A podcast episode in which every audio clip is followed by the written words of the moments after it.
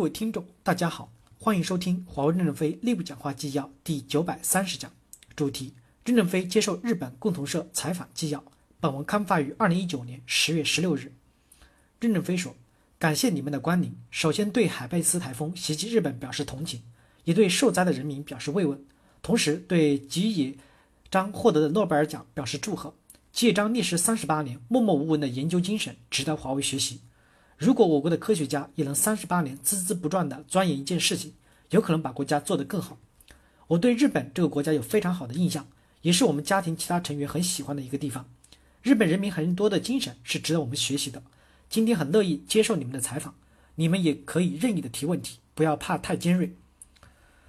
记者提问：感谢任总百忙之中接受我们的采访。我第一次见到华为人是二零一二年在上海，当时我负责上海支部的工作。我参加了华为上研所在上海的发布会，当时完全不了解华为公司，第一次认识到中国有这么大的，而且是民营的企业。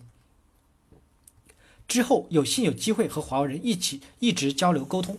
如果没有记错，当时华为总部媒体事务部长是 Scott，是一位美国人。当时的华为正好开发了手机样机，他很高兴地给我们做介绍。从那个时候开始，非常的关注华为，一直想有机会采访一下任总。今天看到华为手机在全球都受到欢迎，也实现了采访任总的梦想。今天非常高兴，非常荣幸，请多关照。任正非回答说：“非常高兴你参观了我们的上海研究所。做手机是我们的一个偶然的决定。当时把三 G 迈向世界的时候，没有手机系统就卖不出去，所以我们就学着做手机。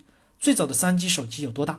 日本的丰田考斯特一辆考斯特只能装一个手机，也就是说各个部件加起来装满一辆考斯特。”在上海的马路上转，来测试我们的基站，然后我们一步一步的把这部考斯特手机做小，做到今天这样的水平，走了十几年漫长的道路。在手机上，早期我们应该是失败多于成功，走过了很多弯弯曲曲的道路。现在开始有一点成功，并不等于很成功，所以我们还得努力。我们的日本研究所和日本的公司在手机上有很好的合作。日本人民最大的特点是擅长把很好多的东西做得非常的精致。手机要做得非常的小，这是日本的优势，所以我们在日本有很大的投资，加强跟日本公司的合作。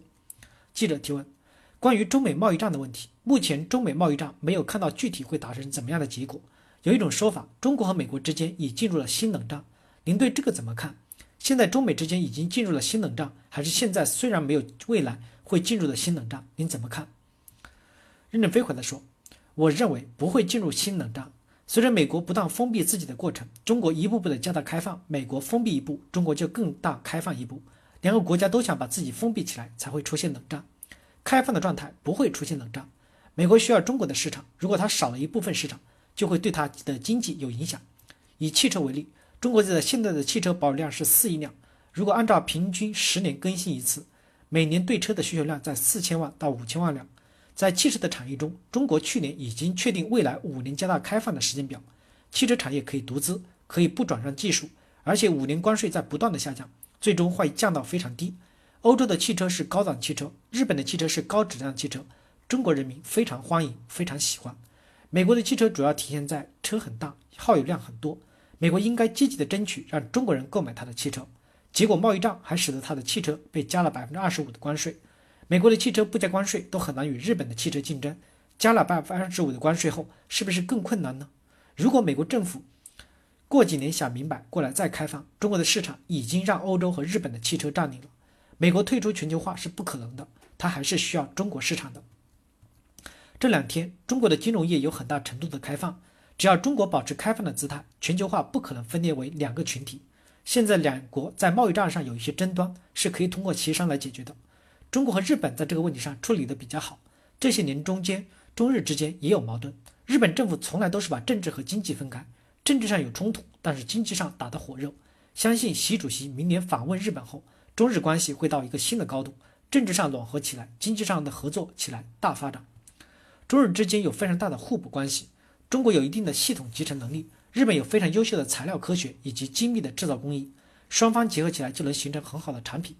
我一直期望中日韩形成一个自由贸易区，三个国家都是工业国家，可以优势的互补。中日韩是一个工业性的自由贸易区，缺少农产品。